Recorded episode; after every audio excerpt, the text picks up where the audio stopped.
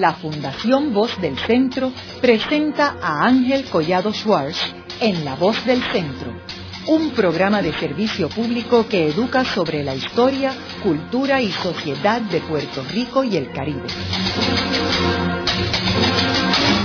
Saludos a todos. El programa de hoy está titulado Voces de la Cultura número 2 y se trata de un resumen de la presentación que se hizo de este libro el pasado primero de diciembre del 2006 en la Escuela de Derecho de la Universidad de Puerto Rico en el recinto de Río Piedras. En esa ocasión teníamos unos invitados que presentaron el libro y, como mencioné hace unos minutos, pues eh, hemos hecho una edición de esa presentación. Ese libro es el segundo de una serie. El primero se presentó el año pasado y se presentó en el Museo de Arte de Puerto Rico, en la Feria del Libro de Guadalajara, en el Museo del Barrio de Nueva York, en la Casa de Américas en Madrid, en la Academia de la Historia en Santo Domingo y en el Museo del Libro en La Habana. Este segundo volumen se presentó en la Feria del Libro en Guadalajara en noviembre del 2006 y posteriormente se presentó en la ciudad de Nueva York y en la ciudad de Madrid. La presentación comienza con una bienvenida que nos ofrece el decano de la Escuela de Derecho, el doctor Efren Rivera Ramos, seguida por unos comentarios introductorios de Antonio Martorell, quien es uno de los principales artistas de Puerto Rico. El libro que presentamos eh, esta noche, ya lo hemos dicho en otras ocasiones, es mucho más que un libro, es parte de un proyecto mayor, más amplio, que incluye el programa que se transmite todos los domingos, que incluye los dos volúmenes que ya se han publicado, la publicación de, los, de las entrevistas en Internet, las visitas a las escuelas que ha estado haciendo Ángel sistemáticamente con el libro, los libros para niños eh, derivados de las propias entrevistas, en fin, un, un verdadero gran proyecto de divulgación cultural con una intención muy clara, la de ir creando una conciencia educada de nuestra historia y de nuestra cultura como pueblo.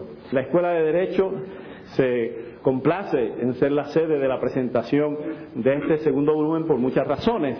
Una de ellas, que no es la única, es porque en este volumen en particular abundan, como los, que hayan podido ver el libro se habrán dado cuenta, abundan las referencias jurídicas y el análisis de, de eventos, de eventos jurídicos. Hay una visión acerca del derecho que se llegó a propagar entre algunos teóricos del derecho, algunos juristas, incluso gente de otras disciplinas, que tendrían a ver al derecho como una especie de fenómeno separado del resto de lo social. A eso se le han puesto nombres como formalismo, etcétera. Y hay otra que ve el derecho como una esfera más de lo social, como una dimensión más de lo social que muchas veces tiene efectos configuradores, constitutivos, si se quiere, de las prácticas las relaciones y los entendidos sociales prevalecientes. Es decir, que tiene una estrecha relación el derecho con la historia, la economía, la política, la cultura, aunque mantenga su especificidad, como sabemos. Pues bien, si hay en una obra, quizás sin, proponérselo, pero si en una obra queda reflejada con claridad esa estrecha relación entre el derecho y los demás fenómenos culturales y políticos es en esta, por las razones que quizás más de uno de los panelistas pueda comentar. De hecho, no, yo creo que no es casualidad que haya dos abogados en, el panel. Por supuesto, uno tendría que decir, ya que es abogado, que uno no sabe si eso es un defecto o qué de, la configuración del panel, pero no, yo creo que no. Eh, ahora, Aun si no hubiera esas referencias extensas como las hay al derecho en este volumen, aún así la escuela se sentiría muy, muy satisfecha de ser la sede de esta presentación por lo que este proyecto representa para nuestro país eh, y para nuestro futuro y representa ciertamente mucho. Así que sin más voy a dejar al moderador del panel con ustedes. Eh, solo quiero terminar felicitando nuevamente a Ángel y a su equipo de trabajo, a su equipo de colaboradores por esta contribución importante a la historia y a la cultura de nuestro país y dándoles las gracias nuevamente por habernos escogido para hacer esta presentación. El libro que presentamos esta noche es sobre todo provocador. Y estoy seguro que su autor y colaboradores así lo concibieron desde antes que la letra estuviera impresa. cuando eran solo voces del centro, voces de la cultura, voces de muchas personas y lugares, profesiones y orientaciones unidas por la provocación al conocimiento. Un libro que, como el volumen anterior, es una rica polifonía orquestada por un insaciable conversador, Ángel Collado Shorts. Pues más que entrevistas, estas conversaciones que exploran distintas versiones del acontecer de un pueblo, el nuestro, que se forma, conforma, transforma y deforma ante nuestros ojos y recibe el aliento de estas voces en esforzado afán de entendimiento, como en el volumen anterior. Estas voces, además de impresas, están ilustradas de tapa a tapa con un texto paralelo de imágenes elocuentes, algunas de ellas inéditas, muchas de ellas poco conocidas, que el equipo de diseñadores de Carimar nos provee dentro de un diseño tan ágil como instructivo, tan bello como pertinente. Es notable y muy efectivo el uso de la transparencia de la imagen en el texto tipográfico, del velo que revela y revela, que vela dos veces y hasta tres las palabras como antes se velaba a los difuntos en los hogares, previo a que las funerarias dispusieran lo contrario y de paso hicieran una fortuna.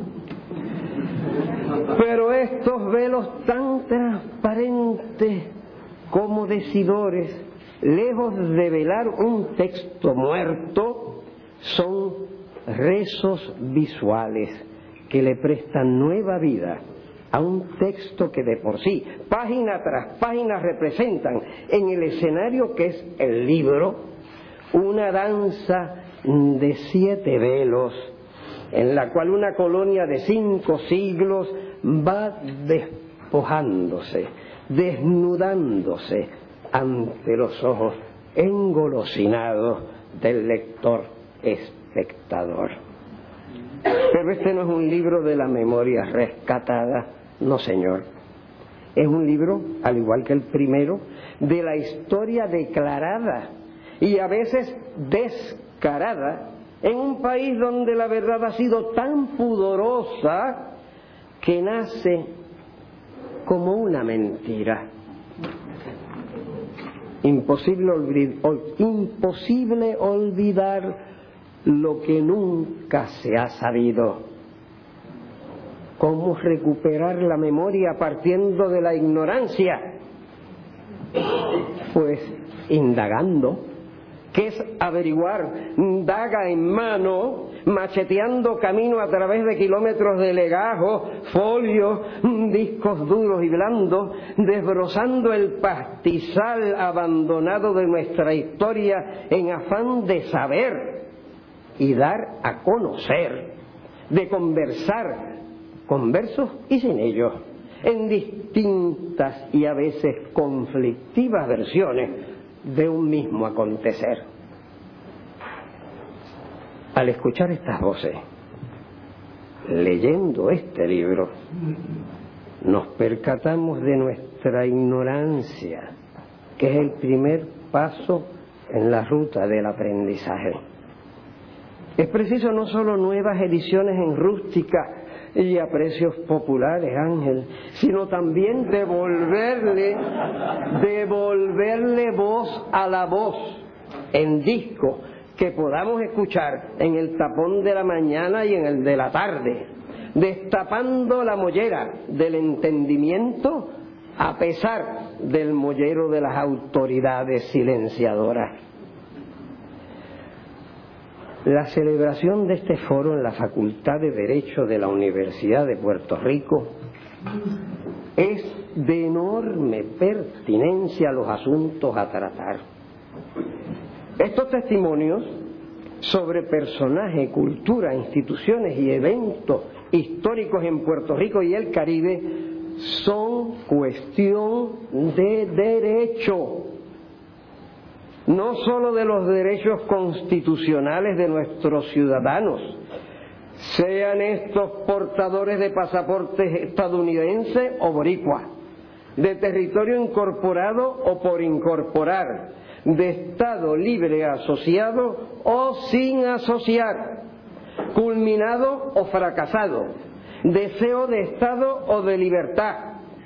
El derecho, hijo de la voluntad, Padre de la convivencia, nos convoca a ejercitar la voz, a cantar las verdades, no de una vez por todas, sino estas verdades de ahora, que no son ni las de ayer ni las de mañana. Las recordadas o las recién descubiertas, las creadas y recreadas, las variadas verdades en su camino a ser mentiras, las que pueden confundir, pero que es nuestra responsabilidad encarar. Estas palabras, las que ahora enuncio y ustedes piadosamente escuchan, no pretenden ser incendiarias. De eso hemos tenido bastante. Yo creo que demasiado.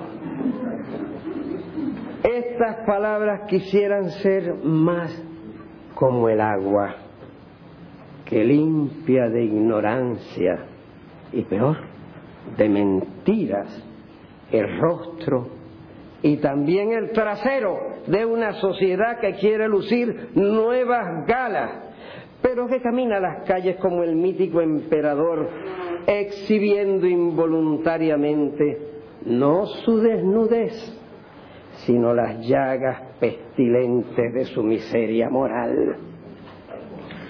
Y es la Universidad de Puerto Rico, nuestra universidad, la educadora, la curiosa y amparadora universidad de un Estado imperfecto, de una libertad condicionada y una asociación cuestionable, la que alberga esta noche estas voces. Que para bien sea.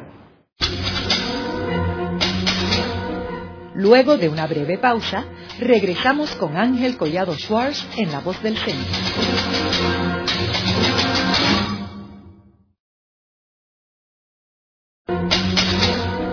Regresamos con Ángel Collado Schwartz en La Voz del Centro.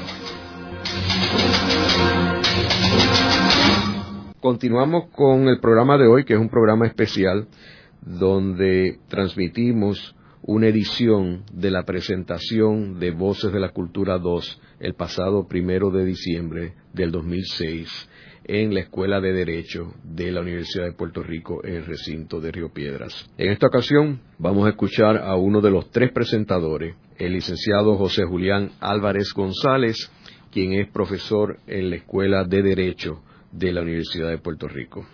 Cuando el amigo Ángel Collado Schwartz me invitó a participar en esta velada, decidí que comenzaría dando un vistazo al estado de nuestra radio, ese medio a la vez tan ubicuo y tan íntimo del que podemos disfrutar o padecer en cualquier lugar en que nos encontremos, no importa la actividad que estemos realizando. Me proponía opinar que la radio puertorriqueña es cada día más un instrumento de ruido, que altera nuestro ya bastante alterado espíritu y eriza nuestros ya bastante erizados nervios.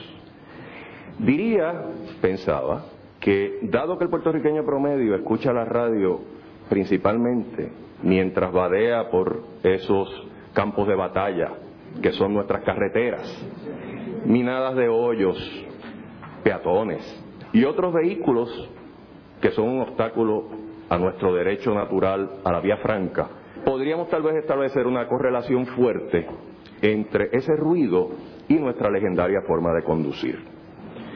Eh, pensaba pues contrastar esa realidad estática radial con el oasis que ha creado en ese medio ese beduino de nuestra historia cultural y política en que se ha convertido Ángel. Todo eso pensaba hasta que leí la introducción que Edgardo Rodríguez Julia le preparó a este segundo volumen y ahí me di cuenta que una voz mucho más autorizada que la mía y en su estilo envidiable e inimitable lo había dicho mucho mejor de lo que yo podría. Así que lo que quisiera es invitarlos a que cuando tengan la oportunidad lean esa genial introducción de Edgardo Rodríguez Julia, que por sí sola es una entrevista que Ángel, por modestia saludable, no podía haber hecho. Solo a Edgardo se le podía ocurrir describir nuestro menú diario radial como, y cito, cacofonía o cacafonía partidista. Ahora, lo de cacafonía lo intuyo meramente porque la persona que editó esa introducción meticulosa con el lenguaje de Cervantes no fue capaz de permitir ese neologismo escatológico y usó dos veces corridas la palabra cacofonía, lo, de que, lo que de por sí es especialmente cacofónico. Eh, ¿Quién mejor que Edgardo para destacar con impresionante economía de palabras la labor enorme que viene haciendo Ángel? encontrar relación entre los volúmenes 1 y 2 y hacer la más apretada síntesis de las entrevistas que componen el volumen que hoy celebramos. Otro éxito de Edgardo es acentuar la inteligencia con la que Ángel desempeña su labor. Si uno examina cualquiera de las entrevistas en este segundo volumen lo puede comprobar. El entrevistador hace una pregunta corta y al grano, pero demuestra que está muy bien preparado para esa tarea y que sabe de lo que pregunta. El entrevistado tiene entonces rienda suelta para enfrentarse a la pregunta, pero si divaga, será cortésmente interrumpido con una pregunta tan esencial como la primera o con una reiteración de la primera pregunta en otras palabras. En fin, las entrevistas de Ángel creo deben ser un modelo a seguir por esos entrevistadores de nuestra radio de ruido que realmente se entrevistan ellos mismos y utilizan al entrevistado como excusa o a veces peor, como rehén. Así que después de la introducción de Edgardo, francamente lo razonable, lo prudente sería leerla en alta voz y luego sentarme. Pero como eso no creo que sería una forma de agradecer la gentil invitación de Ángel, algo trataré de decir sobre aquellas entrevistas que atañen a la disciplina que algo mejor creo que conozco, que es la disciplina jurídica. Las cuatro entrevistas a las que voy a aludir versan sobre nuestra condición político-jurídica. Y son precisamente esas entrevistas las que Edgardo encontró, y nuevamente le cito, más bizantinas, fatigosas y canzonas, opresivamente inclinadas a la casuística y al leguleyismo. Términos impecables, salvo por los escatológicos, que serían los más impecables, para describir nuestra condición política. Pero a pesar de esa caracterización de Edgardo, yo entiendo que Ángel logra que el público en general entienda lo que allí se está discutiendo. Esas entrevistas llegan al público en general y explican de una forma sencilla pero coherente lo que en otros lugares se convierte en un lastimoso galimatía. Si Edgardo quiere ver verdaderas discusiones bizantinas sobre el Tratado de París, sobre la ciudadanía americana de los puertorriqueños, sobre los casos insulares o sobre el Tribunal Supremo de Puerto Rico, solo debe leer lo que algunos hemos escrito al respecto. Sin embargo, en este volumen Ángel, logra que los entrevistados aborden esos temas tanto con sencillez como con claridad y precisión y que el asunto se entienda mucho mejor que lo que a veces el ruido permite en otros lugares. Así que por ejemplo, la entrevista a Toño Fernos sobre el Tratado de París. Esa es una entrevista que desmitifica lo que tanto se han ocupado en encubrir con el eufemismo de cambio de soberanía. Lo que ocurrió en 1898, como Toño demuestra, se fraguó mucho antes y las intenciones no eran en absoluto libertadoras. Era un plan largamente elaborado para crear un imperio.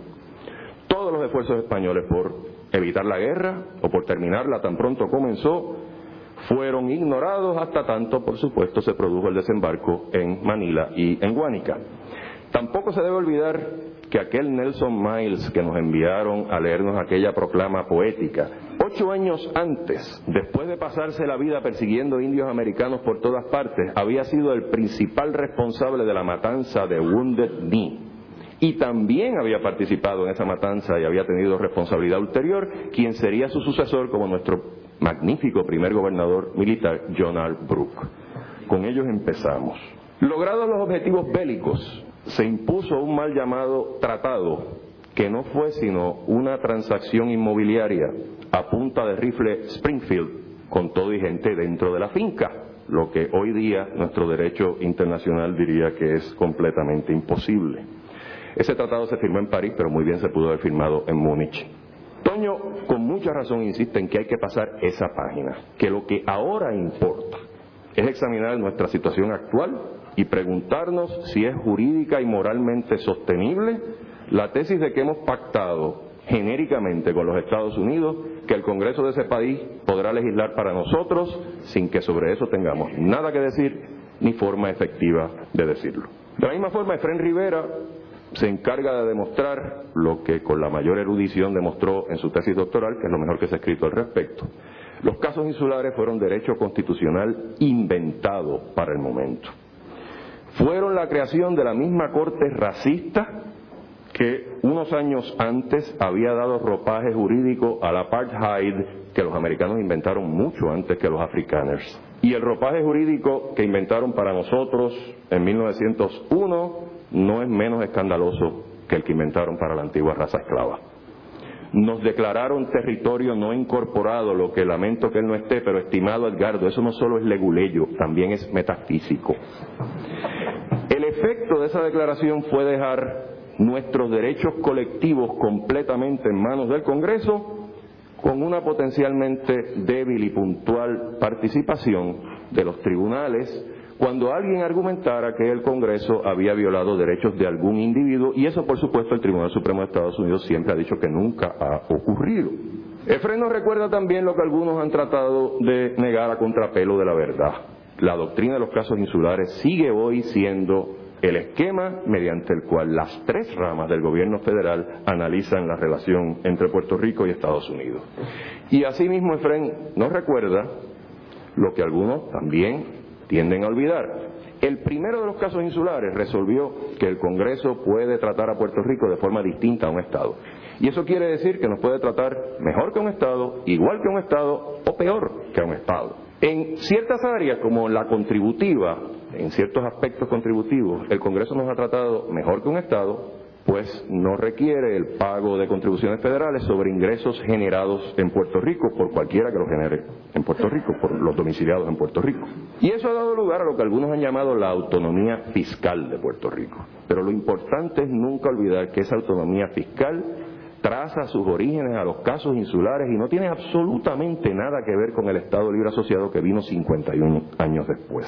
En uno de sus peores momentos, una persona a quien respeto mucho, don Pepe Trías, sin embargo, dijo en una opinión judicial que en 1952 también aceptamos, como parte del famoso pacto que el gobierno federal ahora dice que nunca existió, también aceptamos la doctrina de los casos insulares. A mí siempre me ha parecido eso un intento por vestir de guayabera aquello que en 1901 el Tribunal Supremo armó con otras telas y de todas formas sigue siendo mero ropaje y ropaje hecho para beneficio del sastre y no del modelo.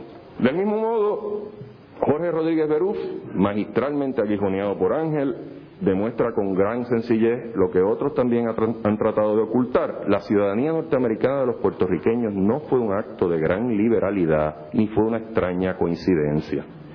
Fue parte de una estrategia en contemplación de guerra. Y ello no se debe a que los Estados Unidos necesitaran de la ayuda de los aguerridos soldados puertorriqueños. Se debe a que deseaban recalcarle a Alemania que si osaba intentar una reproducción teutónica de la aventura norteamericana del 98, habrían puesto sus pies en tierras pobladas por ciudadanos de los Estados Unidos de América. O sea, fue una versión más fuerte aún de la doctrina Monroe. O si se quiere, una traducción al inglés de nuestro autóctono túmbame la pajita. Por supuesto, eso no se halla en el Congressional Record como con pruebas contundentes, cierto autor ha replicado, tiene absoluta razón, pero eso lo único que demuestra es que uno nunca encuentra las cosas cuando las busca en el lugar equivocado. Allí ciertamente no está eso. Finalmente, la entrevista con don Lino Saldaña revela datos importantes sobre una institución misteriosa de la que los puertorriqueños solamente saben usualmente cada año bisiesto cuando escenificamos nuestros Juegos Olímpicos Electorales, que es el Tribunal Supremo. Con la agudeza y valentía que lo caracteriza, don Lino sugiere, entre muchas otras cosas, que el poder que ostenta el juez presidente sobre la administración judicial, mucho mayor que el que tiene su contraparte federal, es excesivo y debe ser objeto de reflexión. Para dar tan solo un ejemplo, solo en las Fuerzas Armadas a un soldado de fila, como son nuestros jueces de instancia, le pueden cambiar el domicilio de un día para otro. Luego de la pausa, continuamos con Ángel Collado Schwartz en La Voz del Centro.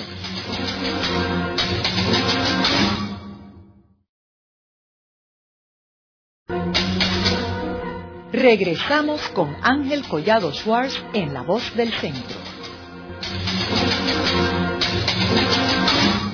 Continuamos con el programa especial dedicado a la presentación del libro Voces de la Cultura número 2, el pasado primero de diciembre del 2006 en la Escuela de Derecho de la Universidad de Puerto Rico. En esta ocasión vamos a oír al segundo panelista, que es la profesora y escritora Magali García Ramis, quien es profesora de la Escuela de Comunicación en el recinto de Río Piedras de la Universidad de Puerto Rico la cordillera y el cangrejo. Los cuentos de verdad siempre comienzan así. Había una vez, y esta noche tenemos que comenzar diciendo, había una vez un libro.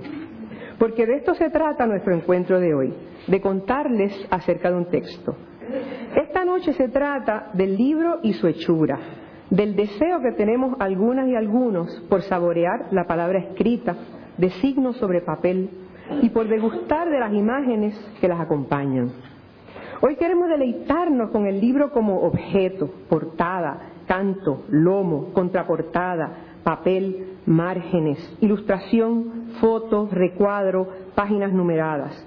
Pero no con cualquier libro, sino con este, que combina al que lo abre a quedarse mirándolo, leyéndolo, saltando de página en página, escrutando detalles de las fotos y grabados, releyendo citas y calces, sobando una página, digamos la 85, a ver si acaso es de tela esa bandera, tan extraordinaria su impresión.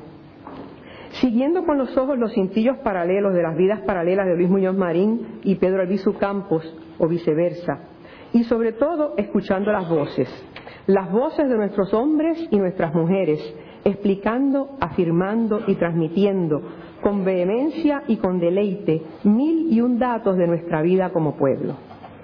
Si bien este libro recoge parte del archivo de grabaciones de La Voz del Centro, ese singular programa que Ángel Collado Schwartz concibió como proyecto cultural hace unos años y que ha venido a llenar un vacío en la programación radial de nuestro país, la puesta en escena de algunas de esas entrevistas en este formato de obras sobre papel le provee a esas voces un cuerpo, una solidez entrañable, como entrañable es la historia de Puerto Rico para los que somos golosos de este quehacer. Tiene muchos registros la voz del centro. Su punto de partida bien puede ser un centro que investiga, pondera, oculta, recobra y graba. Pero también puede interpretarse como del centro de la isla. Esa metáfora de montes serpenteados en cordillera, mítico lugar desde donde supuestamente comenzó todo lo que nos da identidad propia de nación y acaso de país. Para los que identifican nuestros orígenes nacionales con los taínos, los semíes que imitan montes y las cordilleras que parecen racimos de semíes son la raíz de quienes somos. Para los que afirman que no es posible una nación si no se plasma su identidad con la palabra escrita, es el jíbaro de monte adentro, blanco, mentado o idealizado desde los comienzos de nuestra literatura, nuestra tarjeta de visita, nuestra carta de presentación, nuestra primera imagen.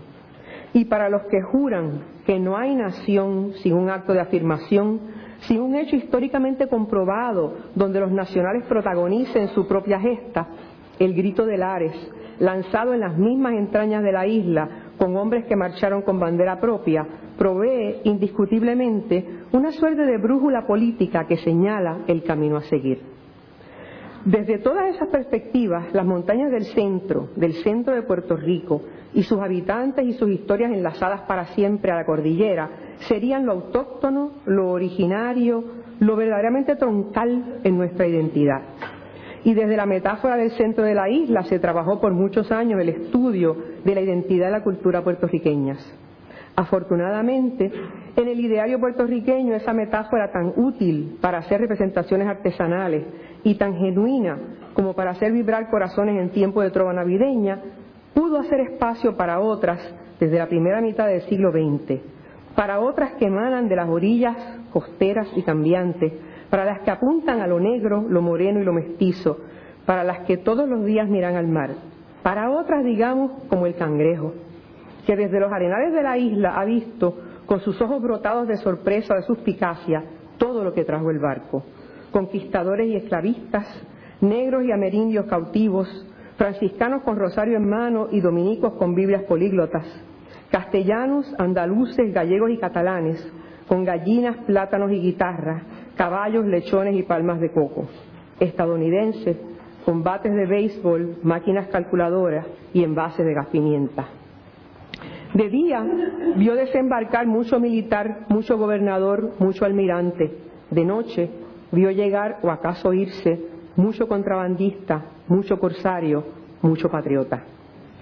Anclado entonces entre cordillera sólida e inamovible y cangrejo costero y sandunguero, el segundo volumen de Voces de la Cultura se presenta como una amplia antología de testimonios sobre una diversidad de personas, instituciones y eventos que atañen a Puerto Rico, aunque no todos partan desde la isla. Acostumbrados como estamos a que a través de los medios de comunicación, la mayoría de los periodistas, cuando tienen que trabajar algún personaje o institución histórica, simplifican los hechos y destacan superficialmente los mitos en torno a estos, resulta novedoso en estas entrevistas, retrabajadas por los entrevistados para su publicación, la originalidad, la seriedad y el empeño que ponen en dar a conocer lo investigado. De cada una surgen más interrogantes, manteniendo así un diálogo continuo y gustoso con los y las que vamos leyendo poco a poco o de un tirón las páginas de este libro. Por ejemplo, el trabajo de Félix Córdoba Iturregui, leyendo entre líneas el jíbaro de Manuel Alonso, para explicar la crítica que hacía Alonso a la falta de escolarización del puertorriqueño y a la dejadez de las autoridades españolas a mediados del siglo XIX, y cómo lograba tratar el tema y escapar a la censura, obliga a uno a mirar a este autor con otros ojos. O Betances, visto en calidad de médico insigne, de profesional educado por los mejores maestros de su tiempo, como lo presenta con lujo de detalles el doctor Eduardo Rodríguez Vázquez, nos remite a otra faceta del hombre a quien llamamos padre de la patria. Nos obliga a compararlo con tantos médicos brillantes de ayer y de hoy, para quienes la vocación por el dinero opacó la vocación por el prójimo. Y así podríamos continuar, entrevista por entrevista, deteniéndonos a conversar sobre Puerto Rico como bastión militar con el profesor Jorge Rodríguez Beruf, con la historiadora Ivonne Acosta sobre el pacto con Sagasta, cuando comienza la lucha encarnizada entre autonomistas y anexionistas, sobre el modelo de la Universidad de Puerto Rico como Universidad del Estado y lo que ha llegado a ser en su centenario con el licenciado Antonio García Padilla, con estudiosos constantes de temas que les apasionan, como lo son el doctor Ricardo Alegría con los indios de Boriquén y el artista Osiris Delgado con el pintor José Campeche. En esta pluralidad de enfoques y temas, de símbolos y de estandartes, nos detenemos a repensar el país desde las propuestas anarquistas de Luisa Capetillo, la vida y lucha de Pablo Casals, los asesinatos de Cerro Maravilla y su encubrimiento, Hostos el educador para todos los tiempos, el ecosistema marino que rodea a la isla, tan vulnerable y tan importante al mismo tiempo, o el Tratado de París, la ciudad luz cuyos destellos no llegaron a nuestra latitud con ese pacto. Lo que sí nos llega con este libro es el pacto de solidaridad del gestor con la historia, la cultura, la sociedad de Puerto Rico y el compromiso de darlas a conocer de un modo que no abrume. Pero como cada lector y cada lectora tendrá sus favoritas, me permito señalar dos entrevistas de dos hombres olvidados, uno más que el otro, pero ambos fundamentales para nuestro siglo XX. En primer lugar, la de Nemesio Canales, periodista y literato, cuyos escritos muestran las contradicciones que le hacen fascinante, en palabras del profesor Rafael Bernabe. Nemesio Canales es sin duda más representativo que muchas otras figuras del comienzo del siglo XX, de las tensiones y transiciones que vivieron los puertorriqueños frente a la modernidad y en medio de la asimilación a Estados Unidos. Pero si Canales al menos es recordado en Jayuya natal, en su Jayuya natal y en las clases de español de los maestros más iluminados, el obispo de Ucres, Antulio Parrilla Bonilla, en la muerte ha sido marginado de la historia oficial, como en la vida trataron muchos de marginarle. Para los que le conocimos, leerle en claridad, verlo en las protestas ataviado como sacerdote y palpar su solidaridad con los menos afortunados siempre nos produjo un orgullo muy especial, nos mostró con su ejemplo lo que de verdad era ser cristiano y comprometido. Y realmente es muy fuera de lo común que a Ángel Collado Schwartz se le ocurriera entrevistar a dos sacerdotes jesuitas para hablar acerca del obispo Parrilla y luego publicar lo dicho en este libro. Decir libro es decir alfabetizado, lector, sensor, cerebro que procesa lo que las páginas dicen. Pero este libro de entrevistas afortunadas o este afortunado libro de entrevistas tiene no solo palabras, es no solamente voz, sino imagen. Un sinfín de imágenes tomadas de dibujos y pinturas, de fotografías y de panfletos, de portadillas de libros, de mapas, sellos y caricaturas, trabajadas, matizadas, coloreadas, puestas en negativo, ampliadas o achicadas, en un despliegue de diseño de tanto talento que no le cabe otra palabra que extraordinario. Una vez más, pero aquí más que otras veces, el equipo de Caimar con Néstor Barreto y Jorge Carbonera a la cabeza pone al servicio del mundo de las publicaciones en nuestro lar todo su empeño en hacer de este un libro bello. Centrado en la voz del centro, Voces de la Cultura 2 demuestra un compromiso con indagar de manera distinta en múltiples facetas de la cultura puertorriqueña en su sentido más amplio, tanto de la que aquí se origina como de las influencias que llegan de afuera, como naturalmente han de llegar si uno es isla. Y en fin, había una vez un libro que, ¿cómo describir a este libro? De temario sólido como la cordillera del centro de nuestro país, con una puesta en escena cadenciosa de imágenes que se mueven como el cangrejo, logo imprescindible de Carimar. Podemos decir sin equivocarnos que había una vez un libro color mamey, demasiado grande para leerlo en la cama, demasiado hermoso para pasarlo por alto y demasiado nuestro, afortunadamente. Luego de una breve pausa, regresamos con Ángel Collado Schwartz en La Voz del Centro.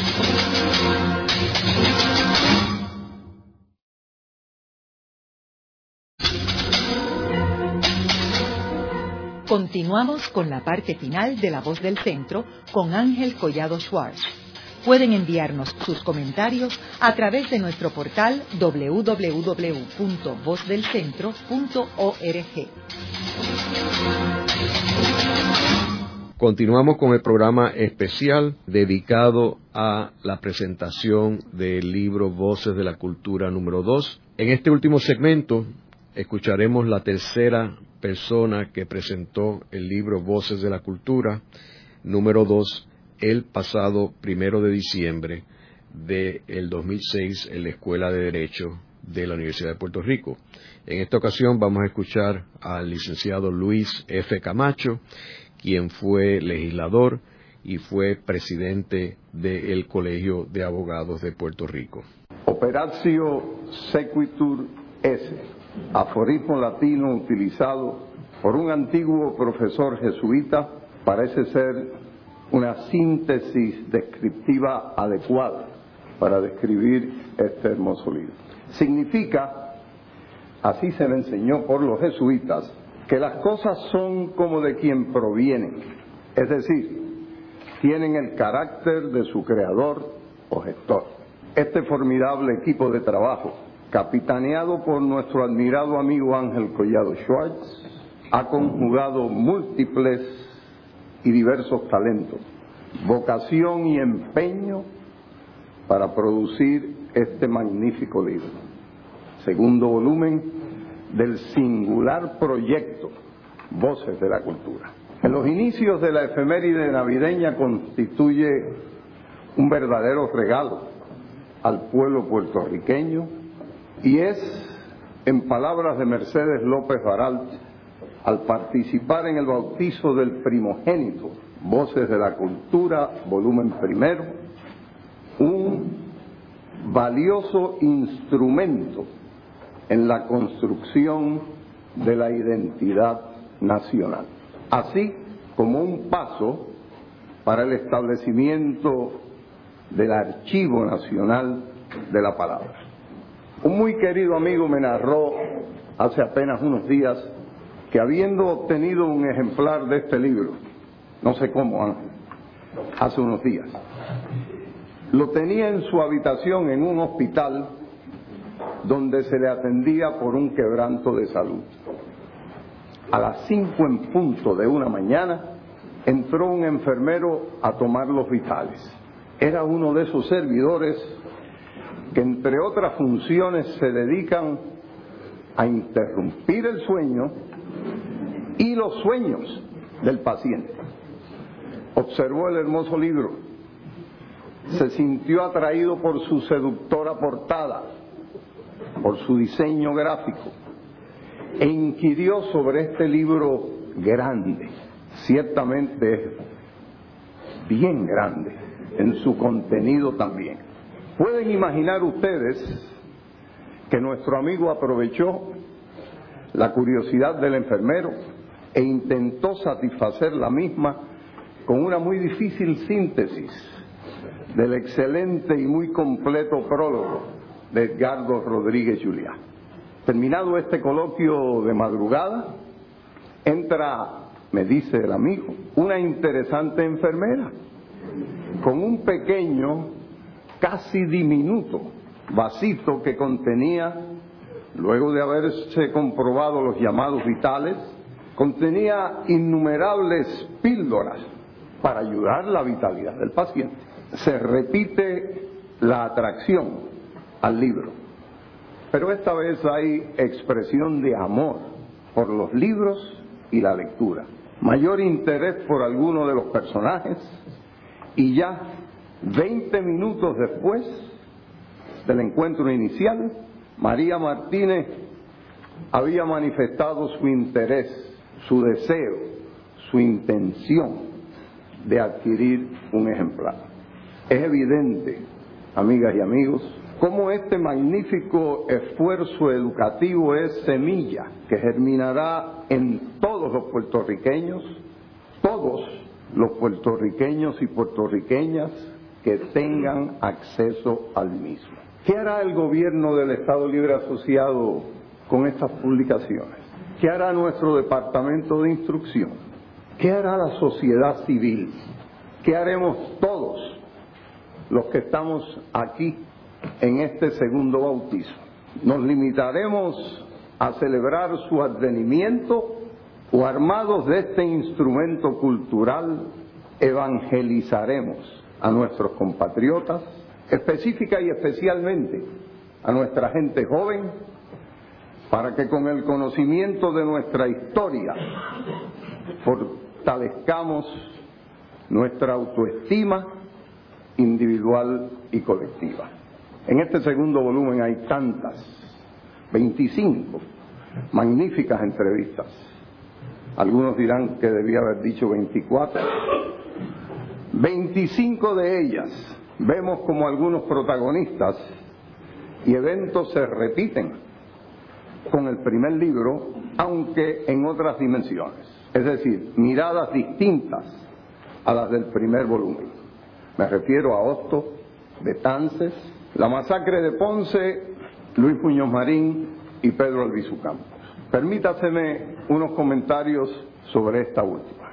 En la entrevista titulada Pedro Albizu Campos y Luis Muñoz Marín, Convergencias, el ciudadano puertorriqueño Juan Maribraz nos habla de su esfuerzo, muy modesto según él, muy necesario y oportuno, pienso yo, esfuerzo para iniciar un diálogo que pueda converger en que se concilien esas dos fases de la puertorriqueñidad, se tome lo positivo de ambas se deseche lo que no es utilizable por una u otra razón en el pensamiento y acción de estos dos puertorriqueños a nivel del siglo XXI y reencaucemos en Puerto Rico un clima de conciliación, de unidad, que permita que este pueblo comience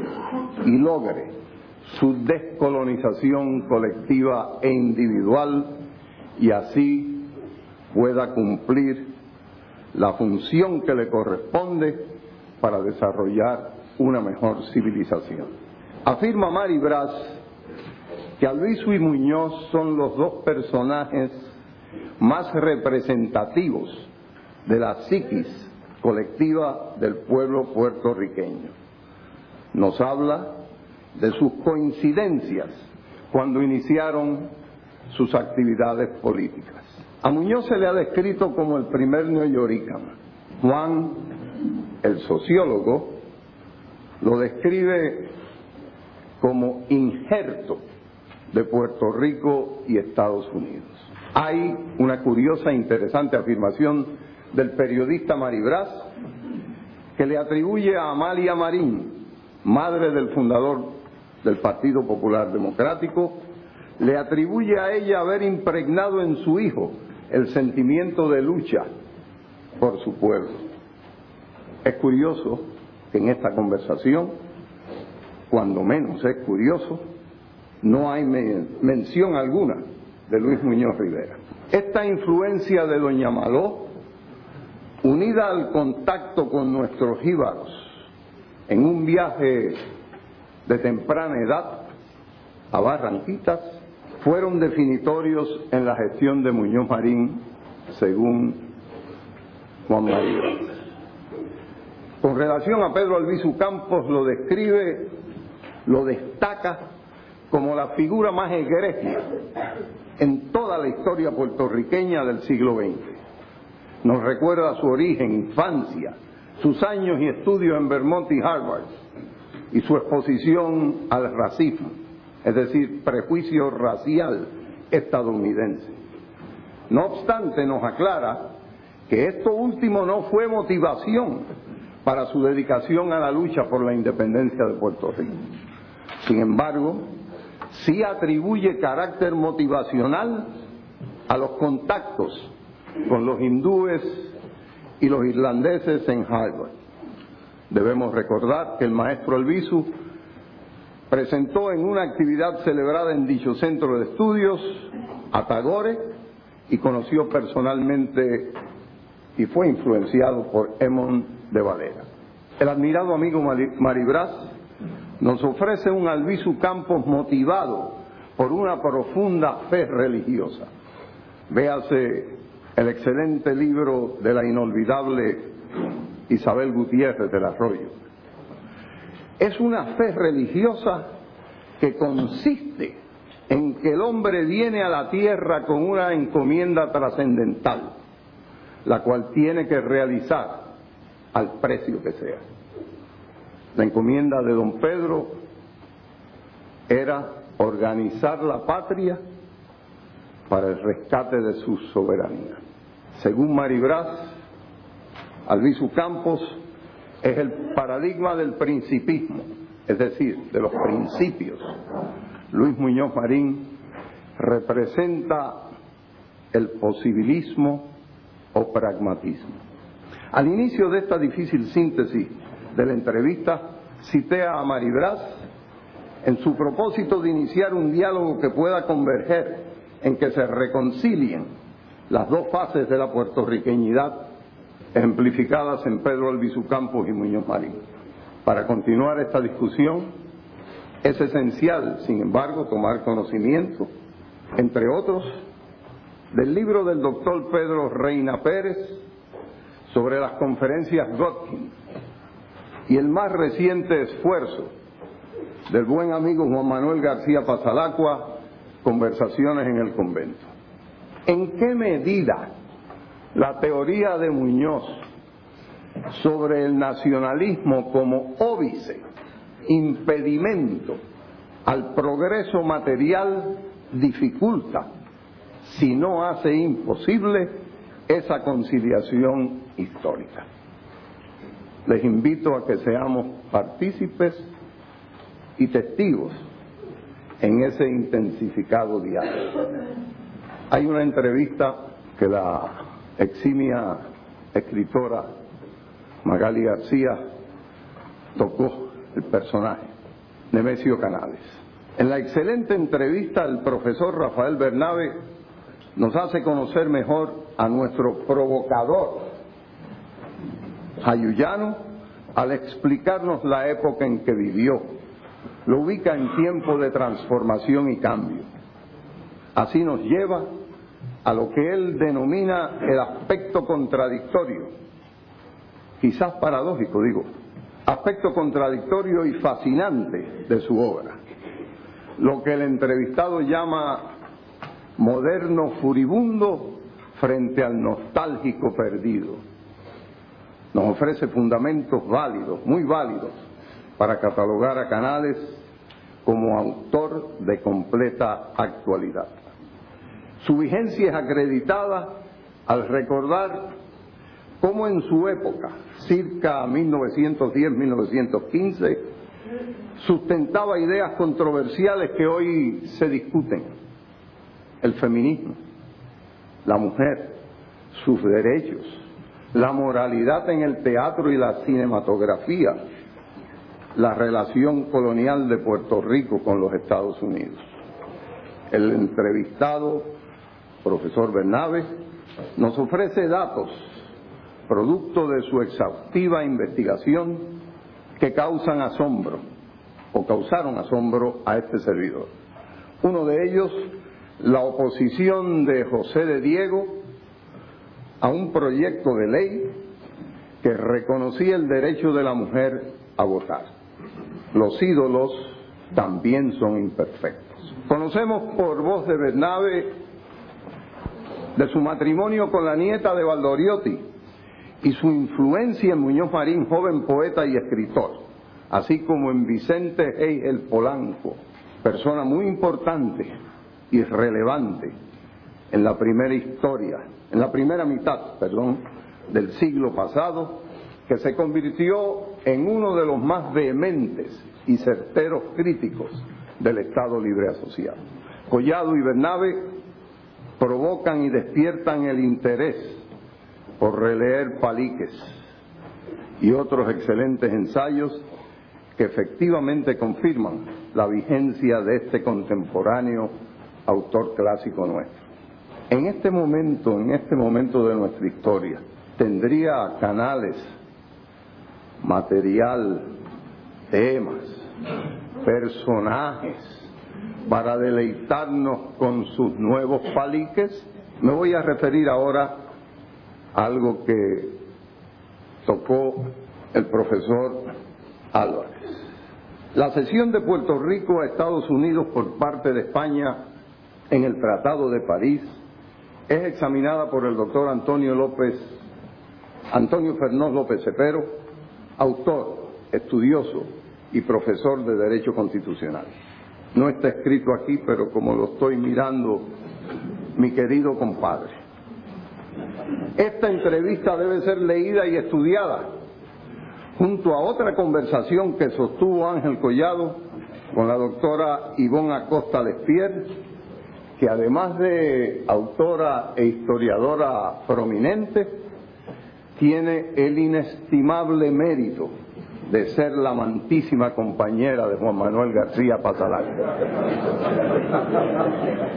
Tenemos de Ivón el beneficio del análisis histórico, su visión del autonomismo, Barbosa y Muñoz Rivera, relación entre el pacto con Sagasta y la Carta Autonómica de 1897. La autora Acosta sostiene que el pacto con Sagasta no fue la razón para la Carta Autonómica, sino que la recibimos por rebote al concederse a Cuba la misma por presión de Estados Unidos a España. Fernós, sin embargo, parece tener una visión distinta, cuando afirma que la reforma autonómica del 97 es resultado del pacto político que había celebrado Muñoz Rivera con Sagasta. Quizás hay una mesa redonda en que podamos escucharles a ambos, o cuadrada, no tiene nada que ver. En la entrevista con Fernó hay un momento que me parece que es menester citar textualmente al expresar su opinión sobre el argumento de nulidad del Tratado de París que expuso Pedro Albizu Campos. Escuchemos. Actualmente todavía sigo creyendo, nos dice Fernós, que Albizu tenía razón y fue una desgracia de la humanidad que no hubiera un foro donde plantearlo. Pero plantear la nulidad del Tratado de París ahora es totalmente académico. Esa no es la cuestión. La cuestión es nuestro actual régimen de la ley de relaciones federales. ¿Es válido jurídicamente? Se pregunta. ¿Es algo que es aceptable para nosotros los puertorriqueños? ¿Es digno para nosotros? ¿Refleja acaso nuestra voluntad? Ese es el tema, no la cesión por España Estados Unidos en el Tratado de París de 1898. Amigas y amigos, Campeche, Alonso, Parrilla, Luisa Capetillo, tantos otros puertorriqueños y temas esenciales que cautivan nuestra atención en este libro.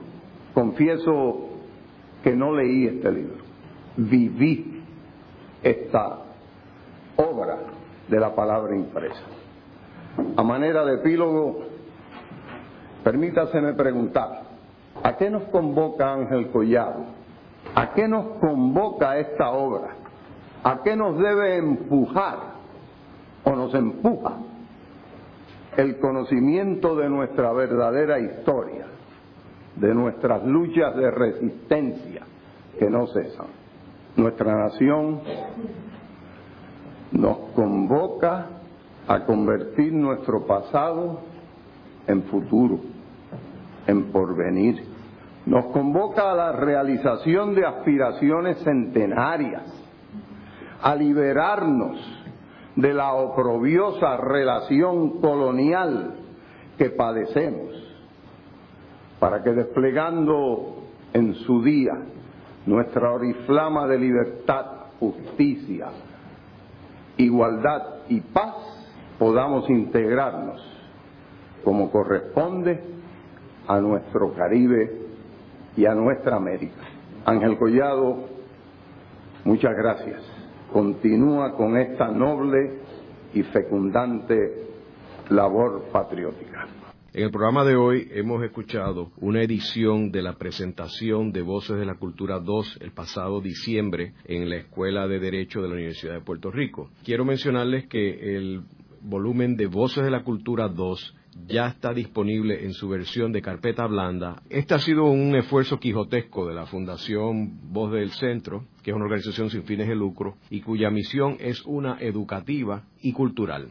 Si usted es uno de los miles de radioescuchas de este programa que respalda esta iniciativa educativa y cree en la continuación de este proyecto, yo les exhorto a que lo respalden mediante la adquisición de este nuevo volumen de Voces de la Cultura 2. Si ya usted tiene una copia, yo les invito a que adquieran otra copia y la regalen a un pariente, amigo, vecino, que aprovecharían aprender sobre nuestro Puerto Rico. No importa sus preferencias políticas, para definir nuestro futuro tenemos que conocer nuestro pasado, presente y nuestra cultura. Eh, nosotros aquí hacemos nuestra parte y le pedimos que respalden este programa mediante la adquisición de este ejemplar. Lo pueden adquirir en su librería favorita, en el portal Voz del Centro o en amazon.com. Un pueblo que conoce su historia puede evaluar sus opciones y trazar su futuro. Gracias. Esta ha sido una producción como servicio público de la Fundación Voz del Centro.